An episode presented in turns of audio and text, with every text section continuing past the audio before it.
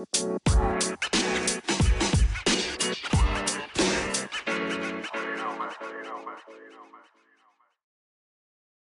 Leute, herzlich willkommen zu einer neuen Folge von Ball to Life.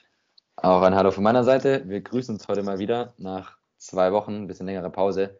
Aber werden uns dann nach heute auch wieder ein bisschen länger verabschieden, weil, äh, ja, kannst du einfach erklären, Lukas, warum?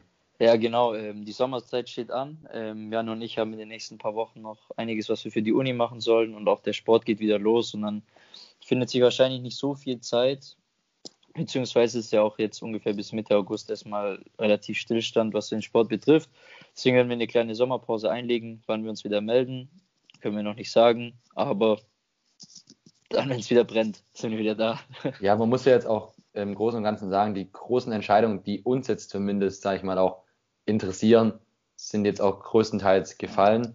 Wir haben ja die Bundesliga durchgebracht jetzt mit allem drum und dran. Also auch mit äh, erste, zweite, dritte Liga, da stehen jetzt alle auf, Absteiger etc. fest. Die englische Liga ist soweit entschieden. Also Meister steht fest und in den ausländischen Ligen bin, muss, muss man jetzt nicht so, finde ich, ins, ins Detail gehen, weil ich glaube eher dann schon das Nationale mehr interessiert. Und genau Spanien, Italien und ja, nee, Spanien, ja doch, Spanien und Italien stehen auch kurz vor dem Ende mit ihren letzten Entscheidungen. Und weil dann erst wieder das große, nächste große Ereignis die Champions League Mitte August ist und auch wieder sowas wie Thema Bundesliga auch erst Mitte September wieder losgeht, ist jetzt auch erstmal äh, ja ein bisschen, sage ich mal in Anführungszeichen, Leerlauf. Und deswegen haben wir uns entschieden, erstmal ein bisschen Sommerpause zu machen und werden uns dann, denke ich mal, ja, wieder grob gegen Mitte, Ende August vielleicht wieder melden. Denke ich jetzt mal. Das denke ich passt soweit.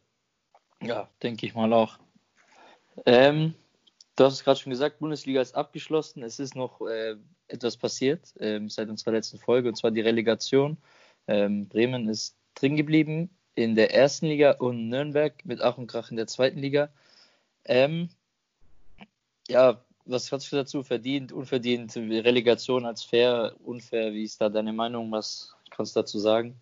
Genau das Gleiche wollte ich dich jetzt gleich auch fragen, aber dann äh, beantworte ich das erstmal kurz aus meiner, aus meiner Warte, sage ich mal. Ich bin kein Relegationsfan und ich bin auch kein Fan von der Auswärtstorregelung. Äh, ganz kurz, warum keine Relegation? Ich finde, du belohnst dir die Mannschaft, die eine schlechte Saison spielt und äh, ja, tust der Mannschaft, die eine gute Saison spielt, damit keinen Gefallen, weil egal wie die Relegation ist, du gehst immer mit unterschiedlichen Rahmenbedingungen rein, weil der Erstligist, der in die Relegation geht, hat von vornherein zu 99 Prozent den besseren Kader, weil er einfach mehr Geld zur Verfügung hat, weil er schon Jahr in der Bundesliga gespielt hat, sprich mehr Einnahmen als in der zweiten Liga. Das sind schon mal wirtschaftlich keine fairen Rahmenbedingungen. Und äh, meistens ist es ja auch so, dass sich dann noch der Bundesliga auch mal durchsetzt. Das äh, unterstreicht ja auch dann dieses, dieses Argument. Und zweite aus der sportlichen Sicht, eine Mannschaft spielt eine gute Saison, wird äh, Dritter in der zweiten Liga oder auch in der, in der dritten Liga und muss dann aber nochmal zwei Spiele durch eine Relegation gehen gegen eine Mannschaft, die eine schlechte Saison spielt und sich gerade nochmal da reingerettet hat. Und oft ist es ja auch so, dass Teams, die dann die Relegation verlieren, die unterklassigen Teams, dann auch für die nächste Saison ein großes Problem haben, weil sie halt später erst in Urlaub gehen können, später ihre Transferplanung verrichten können, weil es ist schwierig, neue Spieler zu holen, wenn du nicht sagen kannst, wir spielen in der oder in der Liga. Und dahingehend bin ich einfach deswegen kein Fan davon. Und ja, wie man das ändern kann, also keine Ahnung, man kann wieder aufs alte System zurückgehen, drei Absteiger, drei Aufsteiger oder wegen mir, wenn es eine 18er Liga ist, kann man auch zwei Aufsteiger, zwei Absteiger machen. Also Klar, es hat einfach nur mal Vermarktungsgründe, warum die Relegation gespielt wird. Aber ich bin da kein Fan davon und Auswärtstorregelung macht bei Geisterspielen in meinen Augen absolut gar keinen Sinn. Das verstehe ich erst, erst recht nicht. Und ich habe es auch noch nie verstanden, warum es Auswärtstorregelung gibt, weil wenn ein Spiel zweimal unentschieden ausgeht, warum sollte sich eine Mannschaft durchsetzen, die genauso wie die andere Mannschaft auch zweimal unentschieden gespielt hat? Also verstehe ich nicht. Wie ist da deine Meinung dazu? Ja, kann ich dir nur zustimmen.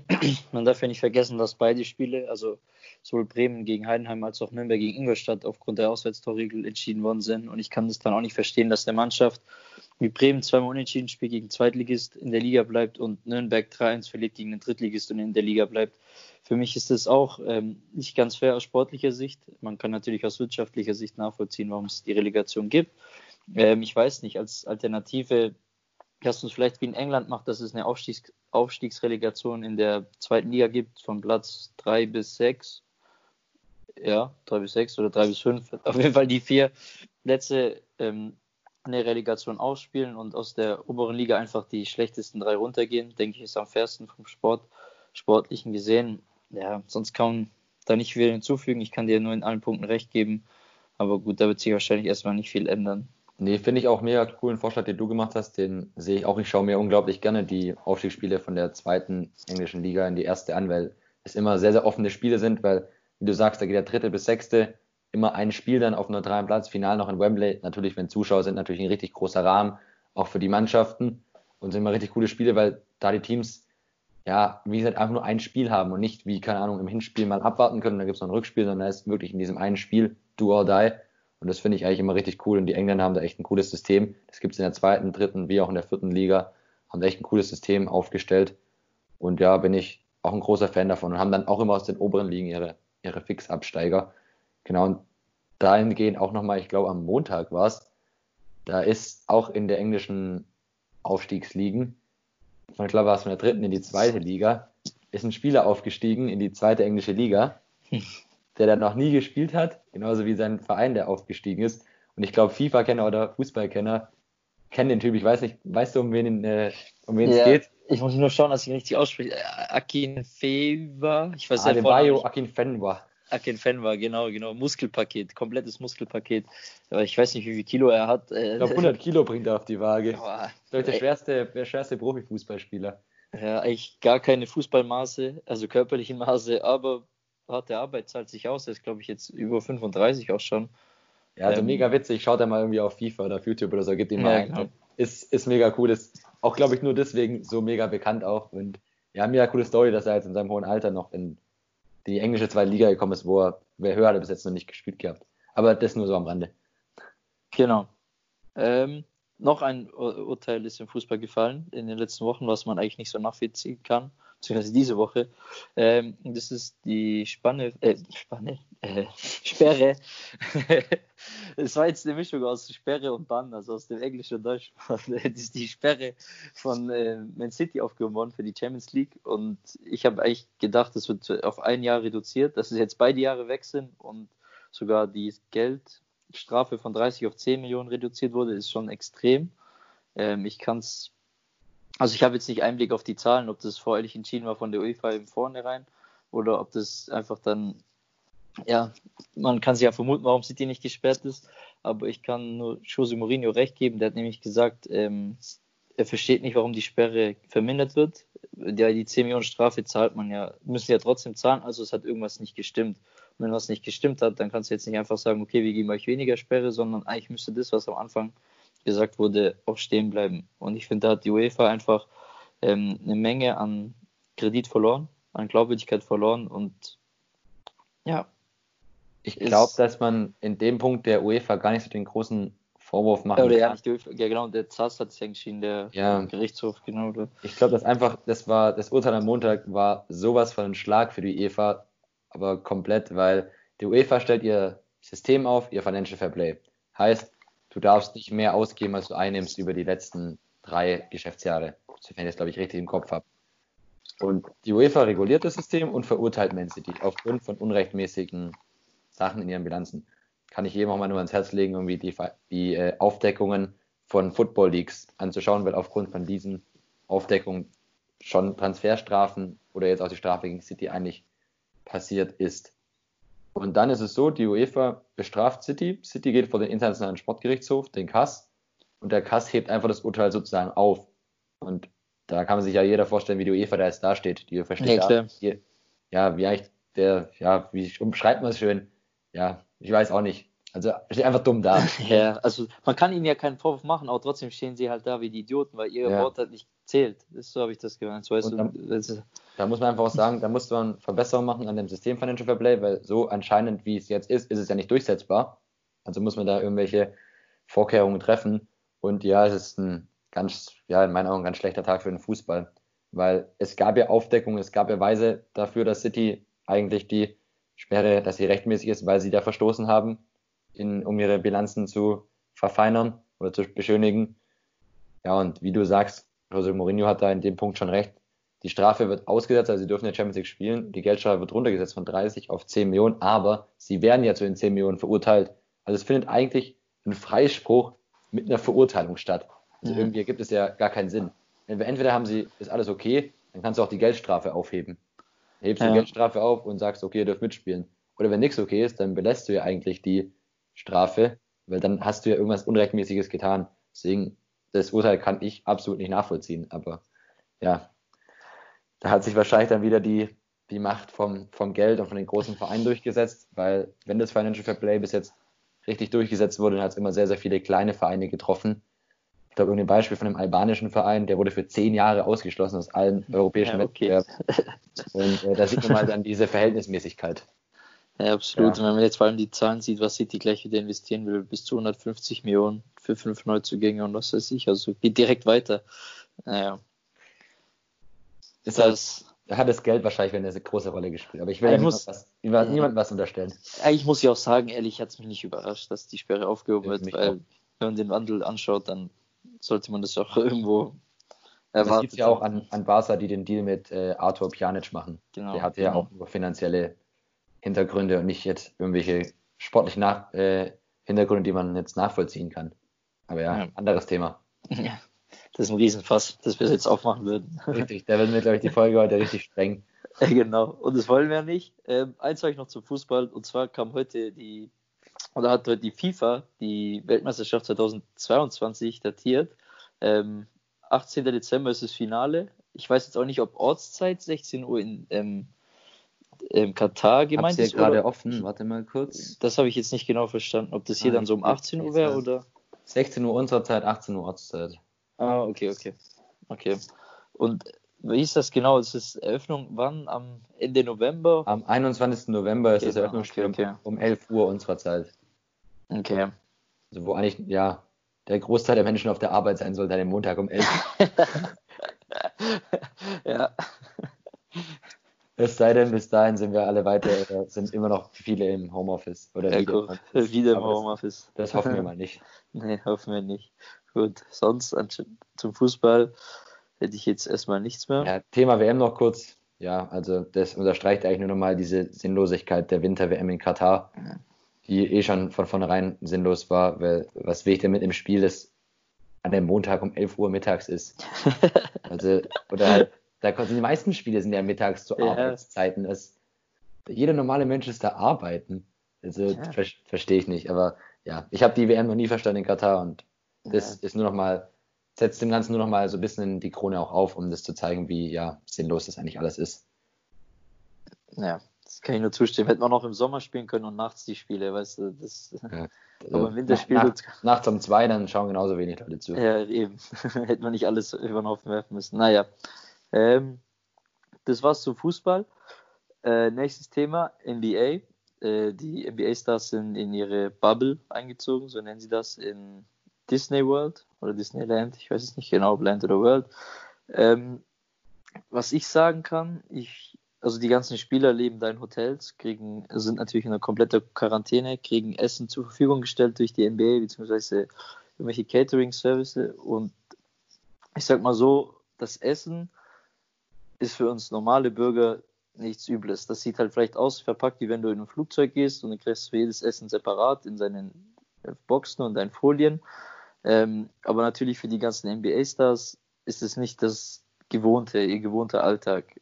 Ja, und jetzt gibt es einige NBA-Spieler, die sich darüber heftig beschweren, auch allgemein über die Hotels, dass sie halt die Decken zum Beispiel zu kurz sind oder sonst irgendwas. Und ich muss ehrlich sagen, ich kann das jetzt nicht nachvollziehen.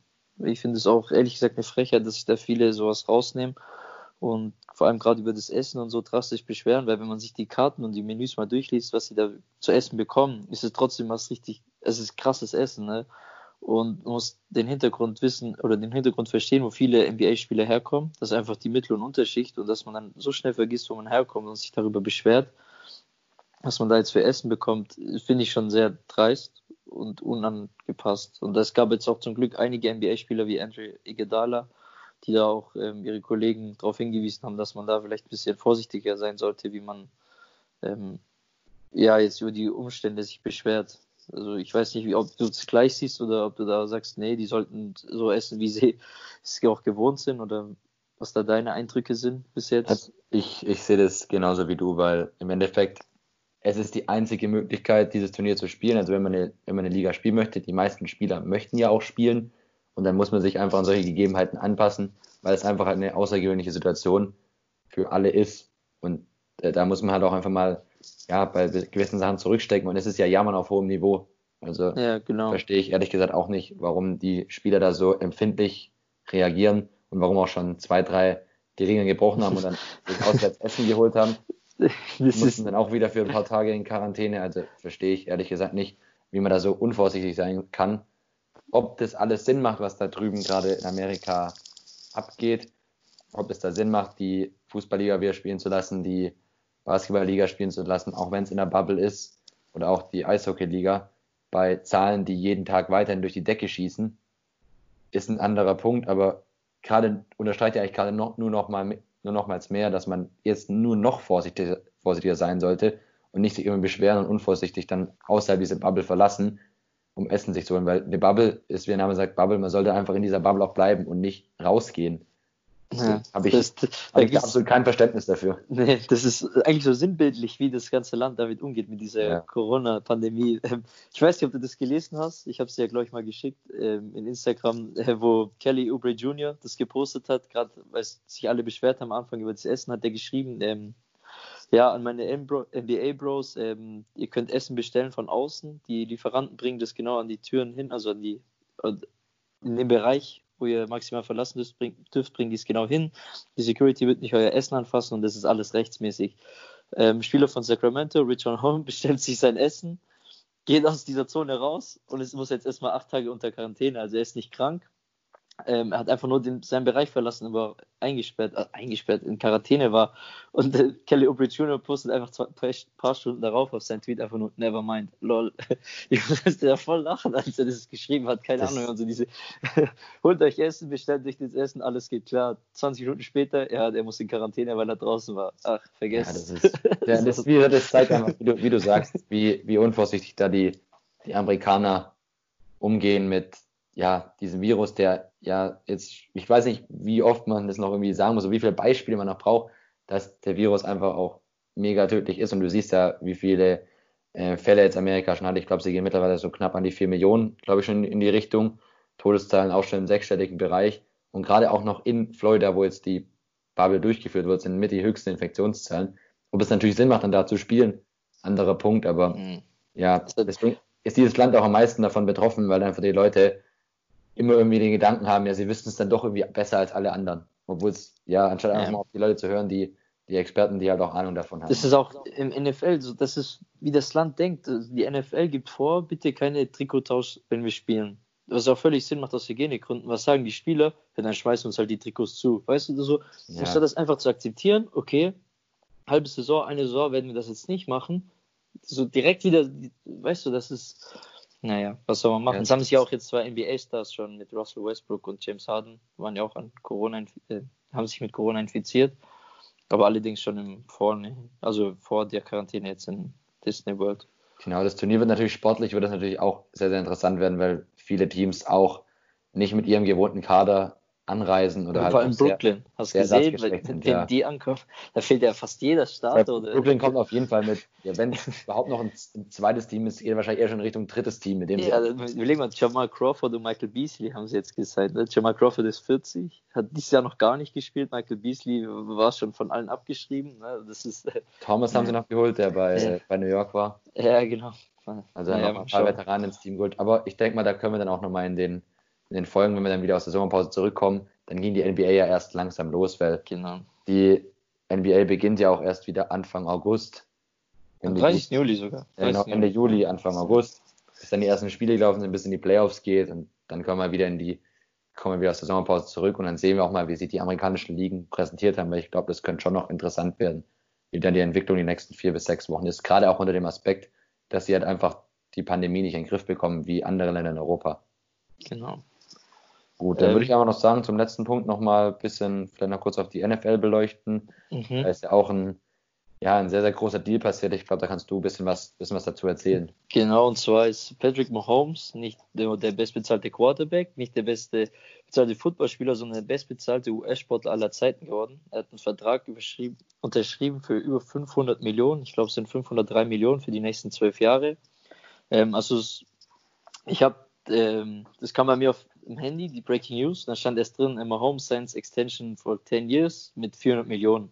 Und minütlich ist diese Summe gestiegen. Es waren auf einmal 430 Millionen, dann 450, dann 460, bis es wirklich auf 503 Millionen hochgegangen ist für die nächsten zwölf Jahre, was brutal viel Geld ist. Aber ich muss auch meine Meinung dazu sagen, wenn es einer verdient hat, dann Patrick Mahomes. Man hat gesehen, was er dieses Jahr gemacht hat. Die lagen in allen drei Spielen, Playoff-Spielen, äh, in den NFL-Playoffs lagen die hinten mit über 10 Punkten. Er hat alle Spiele noch gedreht, sogar im Super Bowl. Im während der Saison die Kniescheibe rausgesprungen, wo alle Leute schon gesagt haben, okay, das ist das Saisonende für die Kansas City Chiefs. Und trotzdem noch den Super Bowl zu gewinnen. Ähm, für mich ist der Deal überragend. Kansas hat geschafft, fast alle Starter zu halten. Ich glaube, zwei haben sie verloren. Man hat gleichzeitig auch noch mit ähm, dem besten Defense-Spieler oder wahrscheinlich besten Defense-Spieler Chris Jones gestern seinen Vertrag verlängert über vier Jahre und 85 Millionen. Also echt krass, dass man das beides geschafft hat, unter den oder die Cap und die Salary Cap zu bringen. Und ich weiß nicht, ob du es anders siehst. Weiß, oder wie siehst du das? Ist verdient für Mahomes? Was sagst du zu dem Deal? Denkst du, es wird äh, eine Revolution mitbringen auf der Quarterback-Position, gerade für Deshaun Watson oder Lamar Jackson, die bald große Verträge bekommen? Also, wie siehst Re du es? Revolution ganz klar ja, weil so ein Vertrag, den gab es bis jetzt noch nicht. Und das setzt auf einmal eine neue Dimension für die anderen Leute, Quarterbacks danach, wie du schon gesagt hast. Lamar Jackson, der Sean Watson, auch Baker Mayfield, denke ich auch an ihn. Mhm. Und ganz, ganz kurz zum Deal, Win-Win-Situation für beide Seiten. Muss man, glaube ich, gar nicht groß drauf eingehen. Kansas City hat den besten Quarterback gehalten, mit dem sie den Super Bowl gewonnen haben, haben ihn lange bei sich und sind da wahrscheinlich jetzt langfristig auf der wichtigsten Position gut aufgestellt. Und für Paddy Mahomes, ja, er ist jetzt abgesichert für sein ganzes Leben auf jeden Fall, weil er hat die nächsten zehn Jahre an die 500 Millionen, wenn es mit Bremen kann, dann noch hochgehen. Ja. Und von dem her, Win-Win für beide Seiten. Ich glaube, es gibt irgendwann auch im Vertrag nochmal eine Kündigungsoption im sechsten, siebten Jahr oder sowas, glaube ich. Und von dem her, ich sehe auch nicht, dass äh, sich die Kansas City Chiefs damit äh, ein Risiko ans Bein gebunden haben, weil er ist noch jung, er hat noch so, er hat als Quarterback noch bestimmt 10, 12 Jahre vor sich. Von dem her, Win-Win-Situation für beide Seiten. Genau, kann ich nur zustimmen. Ähm, bleibt natürlich interessant zu sehen, dass wir an äh, Free Agent Quarterbacks, äh, wie zum Beispiel Dak Prescott, der jetzt ja den Franchise Tag unterschrieben hat für 31 Millionen, aber sehr, sehr, sehr viel Geld wollte von den ähm, Dallas Cowboys.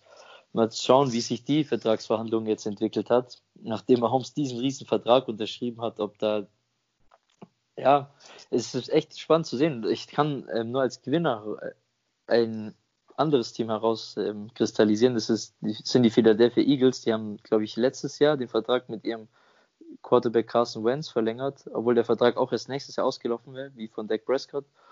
Ähm, und die haben ihn relativ günstig, ich glaube nicht mal für 30 Millionen, sogar unter 30 Millionen haben die Carson Wentz, äh, der auch ein brutaler Quarterback ist. Und jetzt siehst du die ganzen Zahlen, die auf einmal Holmes, der im Schnitt fast an die 50 Millionen pro Saison verdient. Das ist ein richtiges Schnäppchen, was sie gemacht haben. Deswegen echt krass, dass sie da den Deal noch untergebracht haben vor dieser riesen Quarterback-Revolution, was man jetzt ja schon sagen kann. Aber ansonsten, ja, kann man Mahomes nur beglückwünschen. Absolut verdient.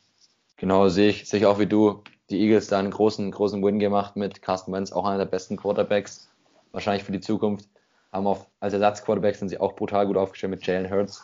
Mhm. Und ähm, ja, ich glaube, die Dallas Cowboys gehen dann ja, in meiner Meinung unnötiges und großes Risiko ein, Doug Prescott dann wahrscheinlich auch vielleicht nach der Saison zu verlieren, wenn er jetzt nur ein Jahr unter dem Tag spielt. Weil das ist einfach die wichtigste Position im Football. Und wenn man auf der Position einen Spieler hat, der dann ein Franchise-Player sein kann, was in meinen Augen Doug Prescott auch ist, vom Alter passt es auch, er ist in seinen Mitte 20ern, hat er auch noch sehr, sehr viel, äh, einige Jahre vor sich.